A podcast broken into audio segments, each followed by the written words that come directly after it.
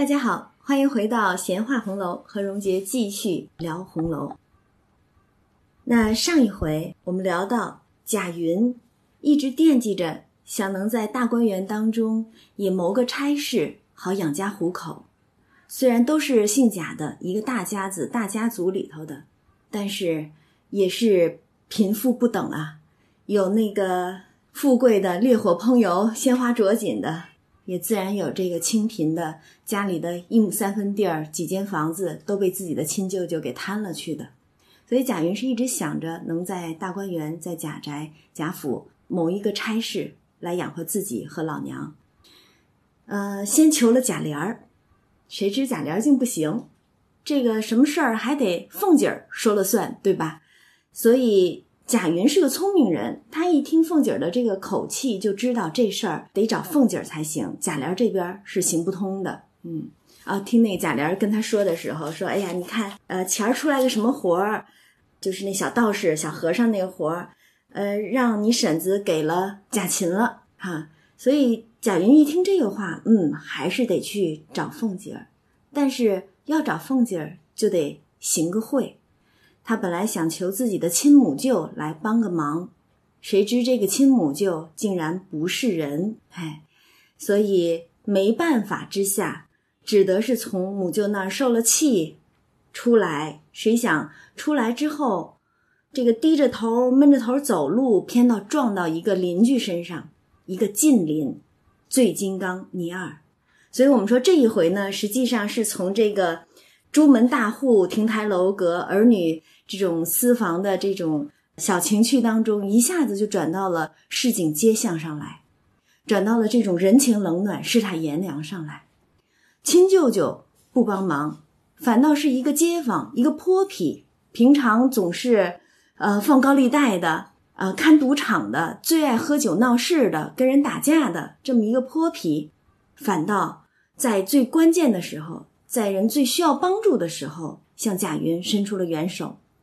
而且是不计利钱的，把银子借给他用，还说了说，既说相与结交四个字，如何又放账给他使，图赚他的利钱，竟是仗义结交。所以像这样醉金刚这样的人啊，在这种市井或者说有人的地方就有江湖，是吧？那么在江湖当中，也是一个称得上侠义这样名声的这么一个人了，嗯。然后贾云呢拿了他的银子，自然就办了冰片、麝香等等的来贿赂凤姐儿。凤姐儿当然留了个心机，没有立马把这个差事派给他，只是说你回头再来啊。但是这边呢，贾云记着之前见到宝玉的时候，宝玉让他来说你来我书房坐呀。那对于贾云这样的处于比较低的、比较底层的。贾府子弟来说，自然乐得能够攀上像宝玉这样的掌上明珠，对吧？然后大家都是哄着巴结着的人。虽然贾政不喜宝玉，但是老太太喜欢呀。老太太宠着，王夫人宠着，一家里边都真的捧着个宝玉似的捧着他，对吧？所以他就来书房，但是没有见到宝玉，却见到了小红。当然这时候他还不知道小红的名字。只是说看到有一个这个十六七岁的丫头生的倒也细巧干净，那这丫头本来是躲的，但是听到明烟说是自己家里头也是贾宅里头的这个爷们儿，所以也就不太躲了，而且还下死眼把贾云盯了两眼。这可真是两个人的孽缘之起了。倒想起一句歌词儿来，只因为在人海之中多看了你一眼。这么多贾府的爷们儿，也没见小红对谁多看了两眼，就偏把贾云多看了两眼。这一看，可不就是看出他们以后的这一段情缘出来了？嗯。然后这边小红呢是非常知道这些小厮丫头们都是怎样一种行事的作风的，所以就跟贾云说：“你竟别等了，今天肯定是回来的晚，不会说。”让你等着的，那你说让传信儿进去，这些人谁有那闲工夫给你传信儿啊？所以你竟是先回去，赶明儿再来吧。小红到底还是比较体恤同为这个为生活挣扎的人吧，比较体恤他，所以说你明儿再来吧，嗯。然后贾云这边走着，回头看的时候，看着小红这丫头还站在那儿呢。且说贾云回到家，至次日果然又再来，因为两边的事儿都没了呢，想求个差事，不知道求着没求着；想见宝玉，也没见着正主呢，对吧？所以他一门心思就想把这个事儿做成了。到了第二天又来，正好到大门口的时候呢。就碰到凤姐儿正要往旁边那边请安，因为我们知道凤姐儿她本来应该是正经的这个公公婆婆是贾赦、邢夫人他们，但是她却跟着她的算是叔叔家、二叔家里头，贾政和王夫人他们家在这边住着，替这边打理着事情，对吧？那每天早上自然有一些晨昏定省的，嗯，你作为这个儿媳妇儿。怎么着也得给自己的这个公公婆婆去请安，对吧？晨昏定省，所以正好碰见凤姐要往那边去请安去。刚上车就看见贾云来了，然后就命人唤住，隔着窗子就笑：“云儿，你看他叫他，因为差着辈分了嘛。啊，你竟有胆子在我跟前弄鬼！”这话说的，昨儿贾云来的时候，凤姐儿其实心里是明明白白的，知道贾云为什么来。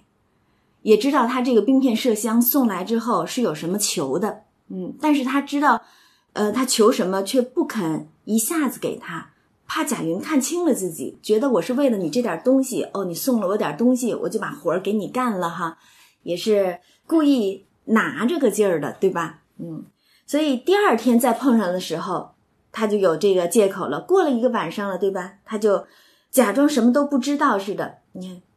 呃，一说怪到你送我东西，原来你有事儿求我啊！你昨儿其实就知道，心里完全明镜似的，但是偏偏不说。今天再来说的时候，说的完全不像撒谎，可见这有心机的人啊，这个说起谎来是连眼睛都不带眨的，说的跟真的似的。咱们要不是提前知道，凤姐儿早就跟贾琏那边闲聊天的时候，知道贾云来求过贾琏要干什么活儿。咱们也会被凤姐儿给骗了，以为她真的不知道贾云要干什么，只是平白的送他点冰片麝香，像贾云编谎似的。啊，我有个朋友不干这个香料铺子了，所以把一些比较高级的香料送了众人，我们也相信了，对吧？所以这真的是有心机的人碰上有心机的人了，嗯。然后这个凤姐接着说：“昨儿你叔叔告诉我说你求他，你看。”哪是昨儿才告诉你的呀？那天你派给贾琴活的时候，贾琏不就已经跟你说了？云儿求了我三五次的了，我都没给他活干。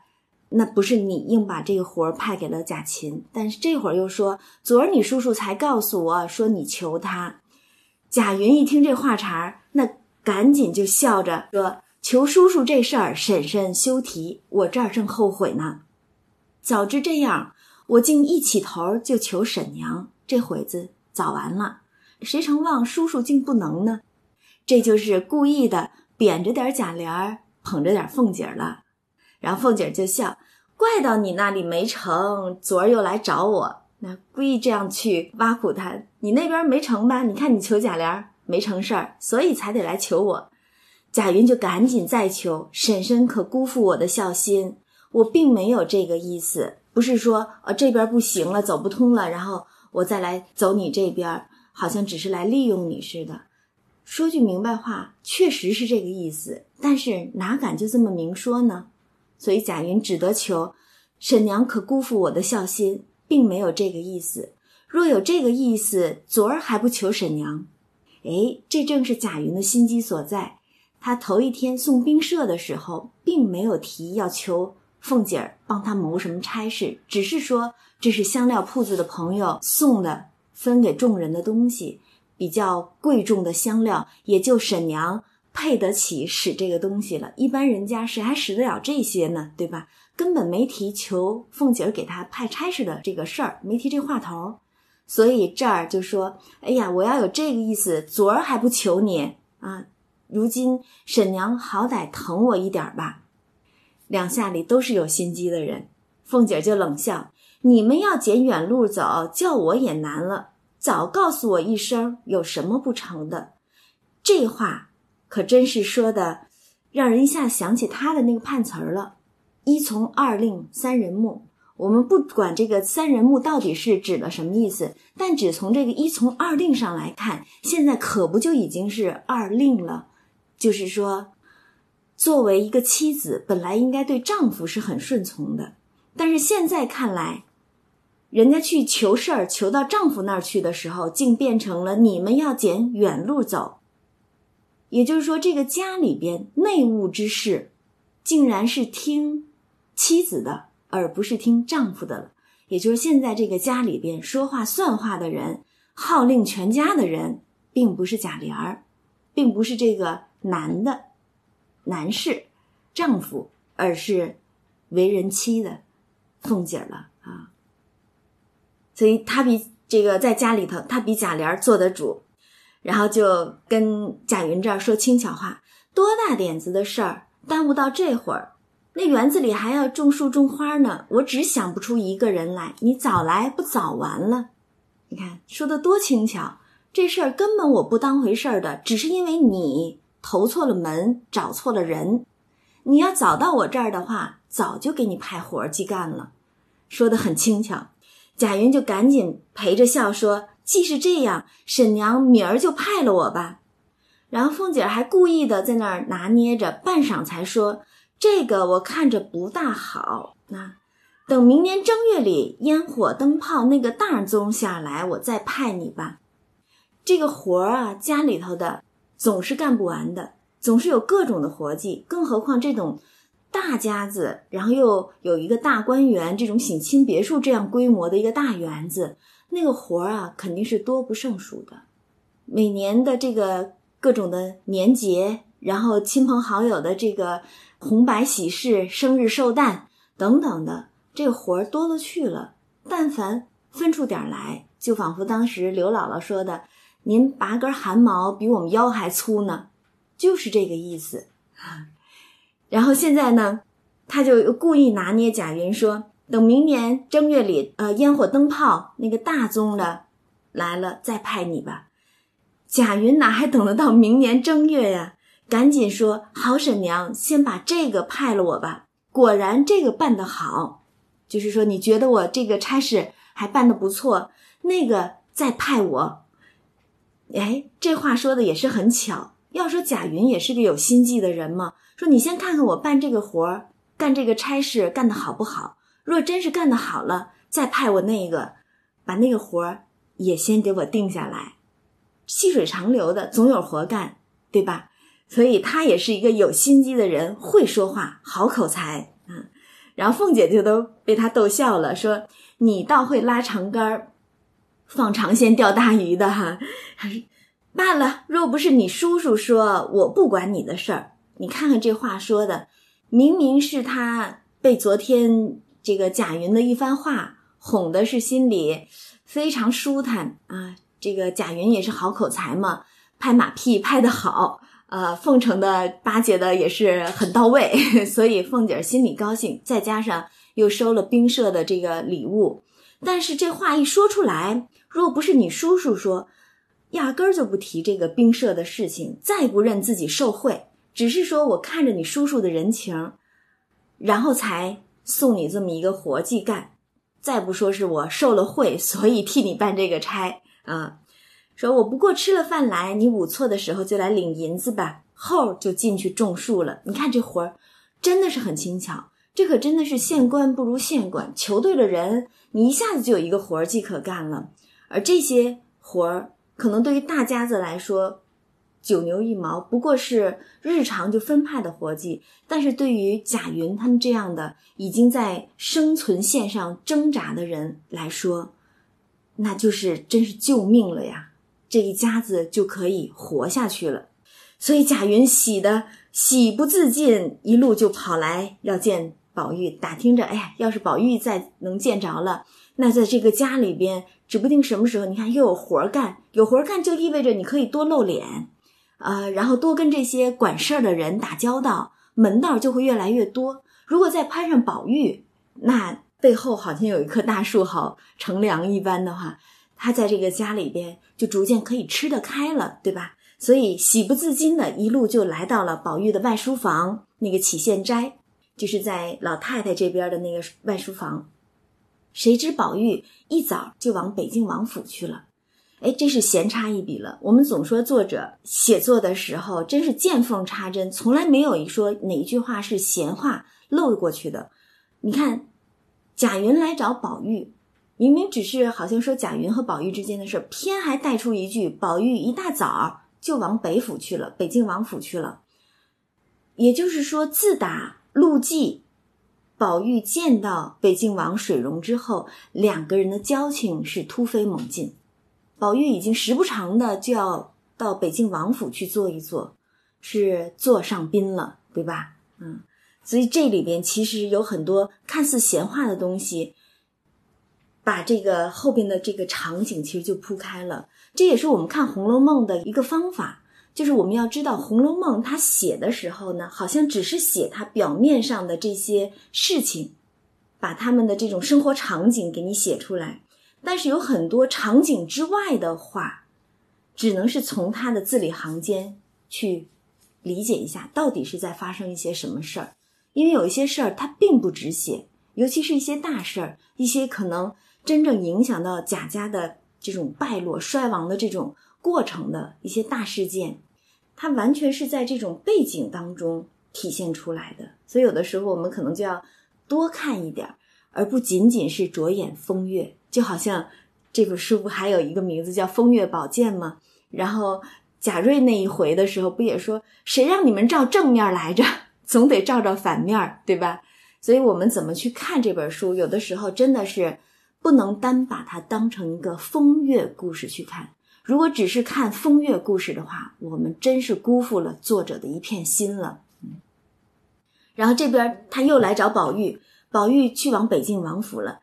贾云也哪儿都不想去，因为现在活儿已经派下来了，他可不想说是一时得意忘形、夜长梦多的，中间又出什么岔子，所以就一直呆呆的，直坐到晌午，打听着凤姐儿回来了，赶紧就写了帖子来领对牌。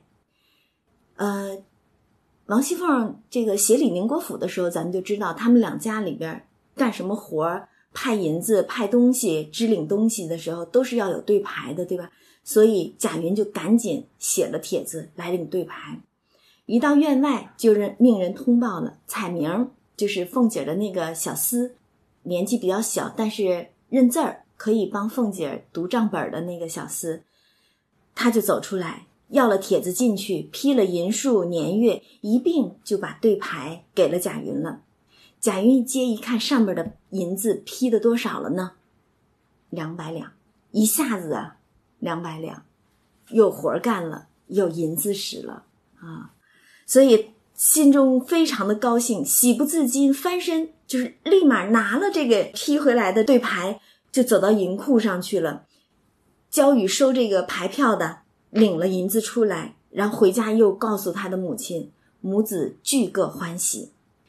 第二天一早，五经一大早啊，五经天的时候，就先去找倪二，把之前倪二仗义借他的这个银子如数奉还了。那个倪二呢，也是很干脆的人，一看贾云有了银子，就按数收下，不在话下。然后这边贾云又去买树啊、种树啊，去打点他的这些差事，那放到一边且不说啊。且说这宝玉自那天见了贾云之后呢。他不过是顺口一说，他哪是当真的？说你真的找我来玩儿，惦记着你这个事儿，只不过是顺口一说，然后拿这个贾云取个乐儿。哎，你净做我儿子吧，啊，取个乐儿罢了。嗯，所以其实也并没有放在心上。然后这一天从北京王府回来，天已经晚了，见过贾母、王夫人，回到自己屋里头，换了衣服，正要洗澡，结果这一天。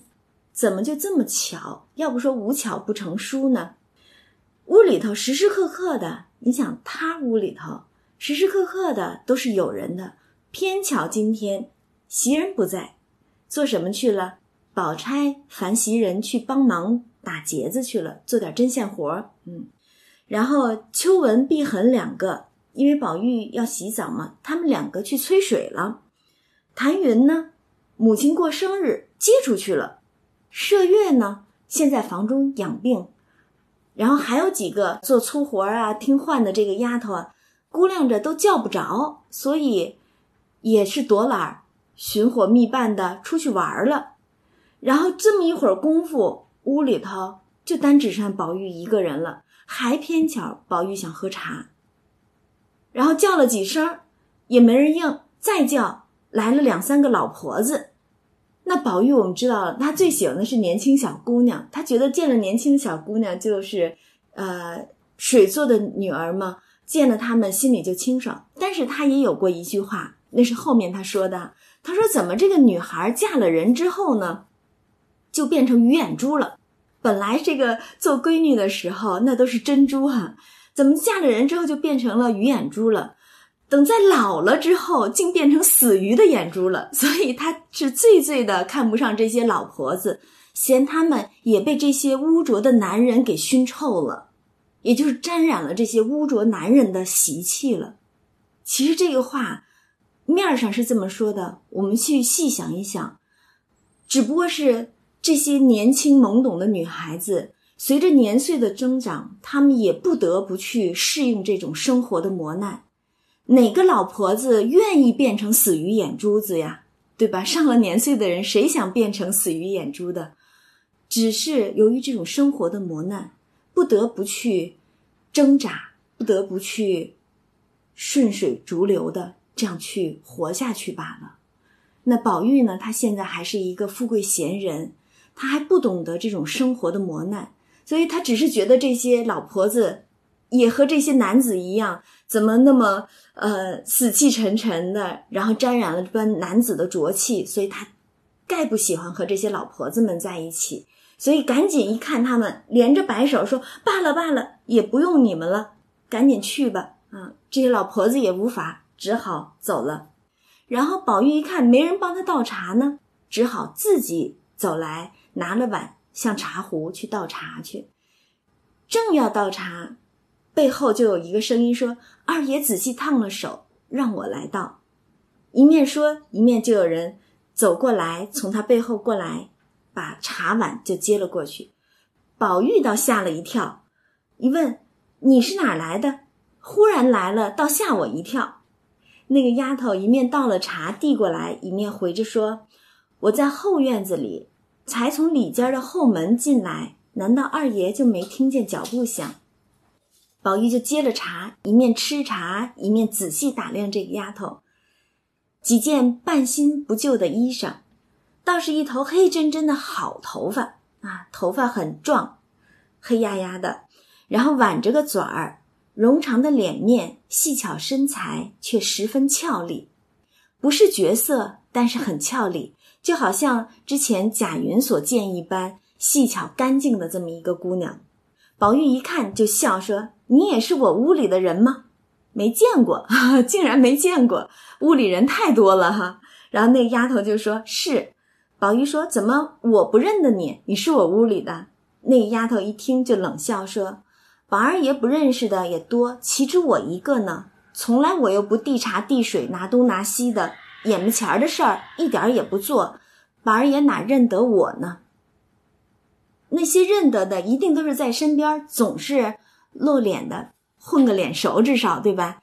那他又不做这些眼门前的活儿，呃，眼门前也是这个老北京的这个话哈，就是眼前常见的、看得见的、摸得着的这些事儿啊。然后宝玉就纳闷儿说：“你这么俏丽啊，你为什么不做这些眼门前的事儿呢？”然后那丫头说：“这话我也难说。”这一句话实际上就把小红心里的这种不忿、不服气表露无遗。但是她又没办法跟主子去说，你跟主子去抱怨说受了其他丫头的气，不可能，对吧？所以她只得说：“这话我也难说。”只是有一句话回二爷：“哎，她是一个很踏实的丫头，口角又伶俐。”他记得昨天贾云跟他说的，好歹回一声二爷，说我来了，对吧？所以这会儿呢，见着宝玉，就把之前头一天贾云来找宝玉的这个事儿就回了，说昨儿有个什么云儿来找二爷，我想二爷不得空，便叫明烟回他，叫他今晚早起来。不想二爷又往北府去了，也交代的很清楚。这会儿就已经可见这个小红的口角伶俐了哈。刚说这话，就见秋文、碧痕两个人，刚才不说吗？他们为着宝玉洗澡去催水去了。所以现在，哎，两个人说说笑笑的就跑到院子里边来了，然后两个人一起提着一桶水，然后一边一手撩着衣裳，趔趔趄趄、泼泼洒洒的。哎呀，这个形容也是非常的这个生动哈，你就好像看见两个妙龄的小丫头，然后拎着一桶水，水还挺沉，拎不动的，两个人拎着还趔趔趄趄的，水哗哗的洒了一路的这样出来。是干活呢还是玩呢？正是这个年纪的女孩子该有的这种心情，嗯。然后这边这个小红啊，这时候还不知道她名字呢，然后只是说这个小丫头很有眼力劲儿，很有眼色，一看到他们抬水过来，赶忙迎出去接。结果这边秋文碧痕两个人正互相埋怨呢，说：“哎呀，你湿了我的裙子。”那个说：“你踹了我的鞋。”正跟这儿说着呢，哎。看到屋里头走出来一个丫头，就觉得挺诧异的。一看不是别人，是小红。嗯，告诉给名字了。然后两个人就赶忙把水放下，进了屋子，东瞧西望的，并没别人，只有宝玉。两个人心里便大不自在，大不自在。这个其实真的很有意思的。他这么说，好像听起来是呃小丫头之间的这种争风吃醋一般，但实际上我们去想一想，世间的事大多是如此的。越是这种差不多身份地位的人，越是容易互相的猜忌，互相的踩高踩低的，对吧？看不得别人做的比自己好，然后也看不得别人更得宠，所以一看。只有小红一个人在宝玉面前，那岂不就在宝二面前露脸了，对吗？这两个丫头大不自在啊！但是因为宝二爷在，宝玉在，所以只得先把这些洗澡的东西给宝玉备一下。等宝玉脱了衣裳开始洗澡了，他们两个人带上门出来，就跑到这边房里来找小红，然后问说：“你方才在屋里做什么？说什么呢？”你还来质问他，立刻就等不及的，就就赶紧过来质问小红：“你到底干什么去了？”然后小红说：“我何曾在屋里？只因我的手帕子不见了，往后头去找手帕，不想二爷要茶，姐姐们一个都不在，是我进去了，倒了茶，姐姐们就来了，把这个事情交代了一下。但是秋文一听这话，兜脸就啐了一口，骂道。”没脸面的下流东西！正经叫你提水，你不去，倒叫我们去。你不等着做个巧宗，一里头就你好了？难道我们倒跟不上你了？你也拿镜子照照，配递茶递水的不配？这个话两面看，一方面呢，应该是在他们去叫水之前，可能是有过一番对话，想让小红去，但是小红没有去，是他们俩去的。所以这个呢，我们也真的是难说。小红到底真的只是为了找那个帕子，无意之中才碰上了这个无巧不成书的机会，赶着在宝玉的面前露了一脸儿，还是说他是有心为之，故意的让秋文和碧痕两个人去叫水，然后他好等到这么一个机会？这个真是难说了。书中也从未写这样的话，只是我们自己去猜罢了，对吧？但是后面的这个话，你也拿镜子照照，配递茶递水的不配，这个岂不就是回了刚才宝玉问小红的那句话了？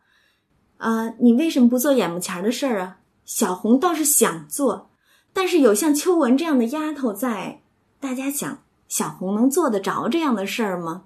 那这些丫头都张牙舞爪、伶牙俐嘴的，哪容小红插得下手去，对吧？所以其实反倒回了应了这个刚才宝玉所问的那句话了啊，然后秋文这么说，碧痕也跟着说数了呗，明儿我就说给他们要茶要水地东地西的事儿，咱们都别动，只叫他去便是了啊。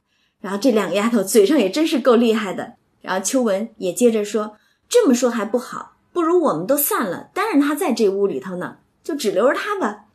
挤兑小红呢，对吧？这两个丫头这嘴上再不饶人的啊，都是互相的这个一唱一和的，一两个人一起在这挤兑小红呢。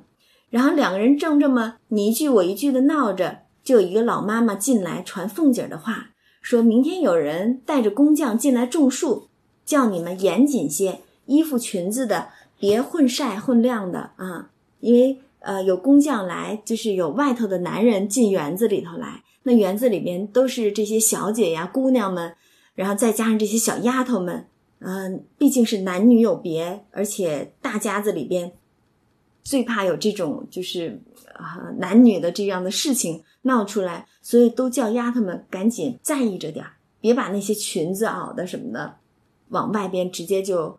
呃，晒着晾着，让人家看见，然后又说那边土山一溜都拦着帷幕呢，可别混跑，跑去了再撞到这些外边的人哈，不好。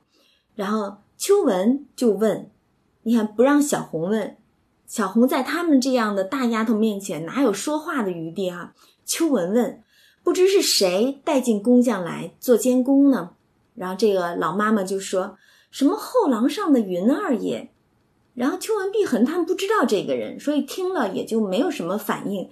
但是小红听了，心里头明白，就知道是昨儿在书房里边碰见的那个人了啊。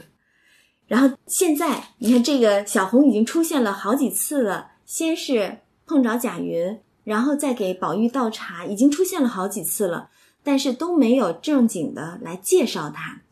然后过了这件事儿的时候，才开始说这个小红到底是谁呢？原来小红本姓林，小名红玉。你看这个名字跟黛玉简直就是太像了，就差一个字儿，林黛玉、林红玉。但是因为这个“玉”字犯了黛玉和宝玉的这个“玉”字，所以就把这个字给隐了起来，只是叫她小红，也就是不叫她。正经的名字红玉了，而且这个名字其实挺有意思的，呃，因为就是在后边遗失的文稿当中，应该是有有关红玉，就是小红，包括贾云仗义探安的这个情节在，所以应该还有比较大的一些篇幅和文字是有关他们两个人的。但是可惜的是，这些文字已经遗失了，我们不知道作者原意。是要安排这个人物到底是有一个什么样的寓意，有一个什么样的这种点醒我们的地方。但是这个名字，说实话，真的是让人心里边不得不在意一下，因为首先名字很像林红玉，再一个这个“红”字其实是窃了黛玉前一世绛珠仙子的这个“绛”字，绛珠是也是红色的，对吧？呃，绛珠，如果翻译过来就是红色的泪水、泪珠的那个那种样子了，对吧？宝呃，黛玉总是哭啊，流眼泪是，呃，这个泪尽血出，流红泪，红色的泪珠的这种感觉似的。而小红的这个名字呢，这个红字偏偏又贴上了这个绛字，所以其实是让人不得不多想一下，就是小红的这个人物。他一定，作者给他还安排了一些其他的这种大关键的用处，可惜的是，后边的这部分文稿我们找不到了啊。OK，再回来，然后说，因为他的这个“玉”字犯了黛玉、宝玉的“玉”字，所以就把“玉”字引起，只是叫他小红了。而且他们家原来是荣国府中世代的旧仆啊，也是家里边的家生子儿了。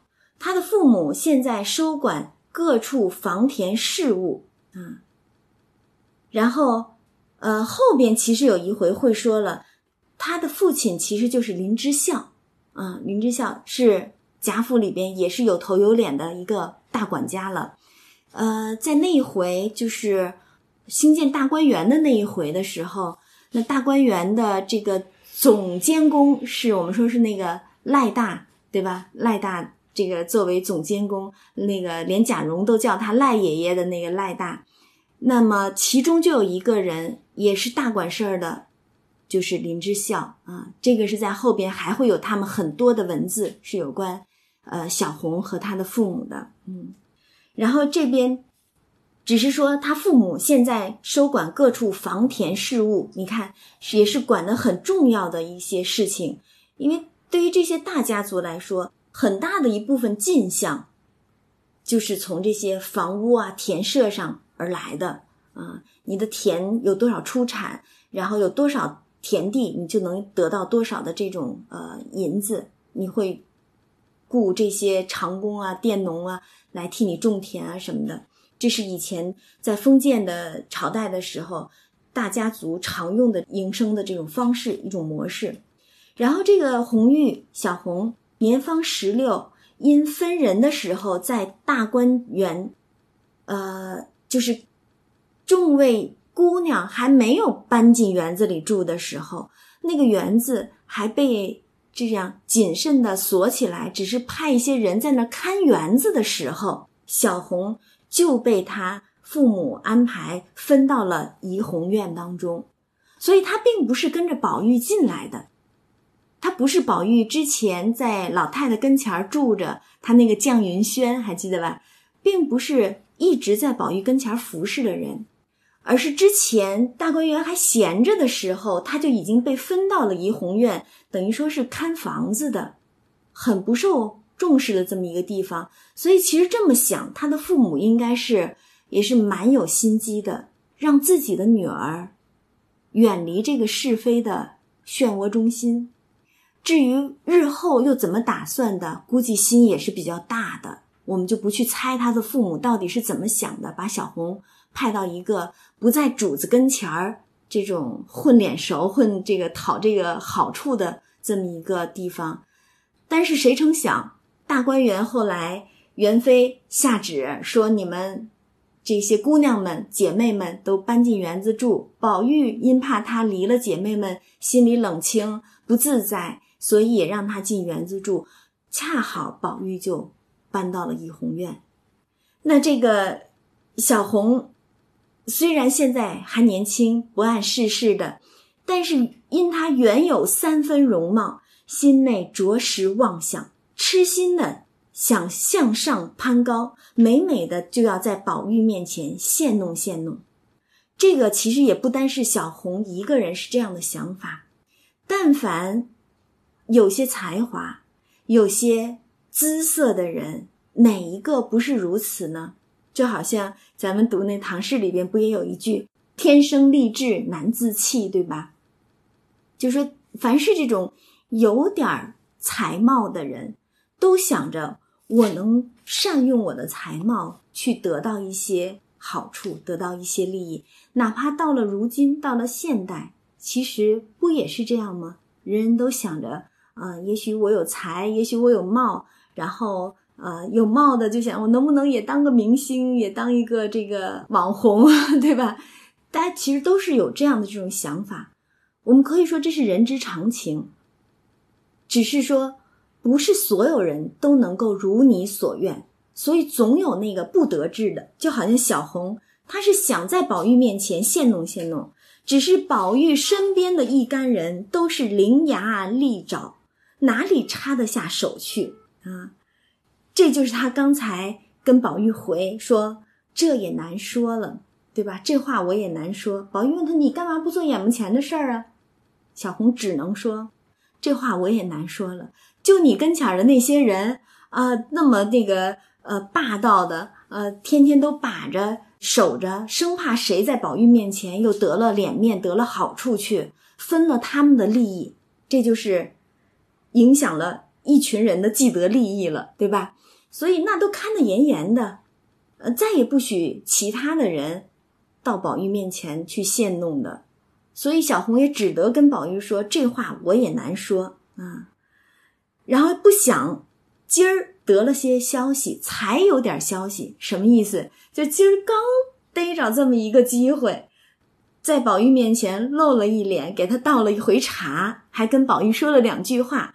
刚得了这么一点消息，结果。又遭秋纹、碧痕两个人一场恶意，两个人联手挤兑他、数落他，把他的这点心气儿又给打了下去，心内早灰了一半，郁郁不得志啊！这也属于是，就好像是世间众人其实皆是为了这种名利，皆是为了说我如果有一点，不管是财还是貌，希望能够把这些才貌用起来，被别人重视，被别人欣赏，有貌的。一招选在君王侧，对吧？然后有才的，就是天生我材必有用，哪怕是读了书是才华或与帝王家，对吧？我都是一样的这样的心思。所以自古英雄和美女没有什么太大的差别，只不过他们所倚仗的，或者说想去表达的、想去与人交换的、想去被人赏识的，是不一样的事物罢了。女子可能更多的是倚仗着自己的容貌，男子更多的可能倚仗自己的才华或者是勇猛啊，所以其实是一个样子的。但是甭管你是倚仗什么，你就是有心要去赢得点什么的。大有大的地方啊，那些当官的，对吧？啊，总想着是能当得更高一阶的这个官员，这些得了势的。呃，得了利的，总想着势更大一些，利更多一些，所以其实都是一样的，大有大处，小有小处，但是总有一些会如小红这样的生不逢时啊，赶不上自己的这个时候，哪怕是刚刚可能见了一点起色，结果又被打压下来，所以他心里边闷闷的，非常闷，那。对于小红这样聪明的人来说，其实这个时候他已经开始琢磨另谋出路了。你在宝玉面前根本就不得机会吗？对吧？所以他心里闷闷的。然后正好这个时候又听老妈妈提起说外边有人来带人种树，呃，而且是贾云，就是头先碰到的廊下的这个云儿，对吧？他哎见过这个人，然后两下里边。一边是在宝玉房中郁郁不得志，对吧？挣不上去啊，挣不着一个脸面啊。另外一边呢，又想起之前刚刚见到的这个年轻的男子啊，于是他就闷闷的回到房中，睡在床上，暗暗的盘算。这个时候，实际上就已经开始为自己盘算出路了。你不可能总是憋闷在一个地方吧？枉费一番的这种青春才华，对吧？不可能总是憋在一个地方，所以他就翻来调去的每一个抓寻，替自己在打算了。忽听窗外有人低低的叫道：“说红玉，你的手帕子我拾在这儿呢。”红玉听了，忙走出来一看，不是别人，正是贾云。不觉得红玉就粉面含羞问：“二爷是在哪里拾着的？”贾云就笑说：“你过来。”我告诉你，一面说一面就上来拉他，红玉急忙回身就跑，却被门槛儿绊了一下。哎，这是怎么回事？要知端倪，且听下回分解。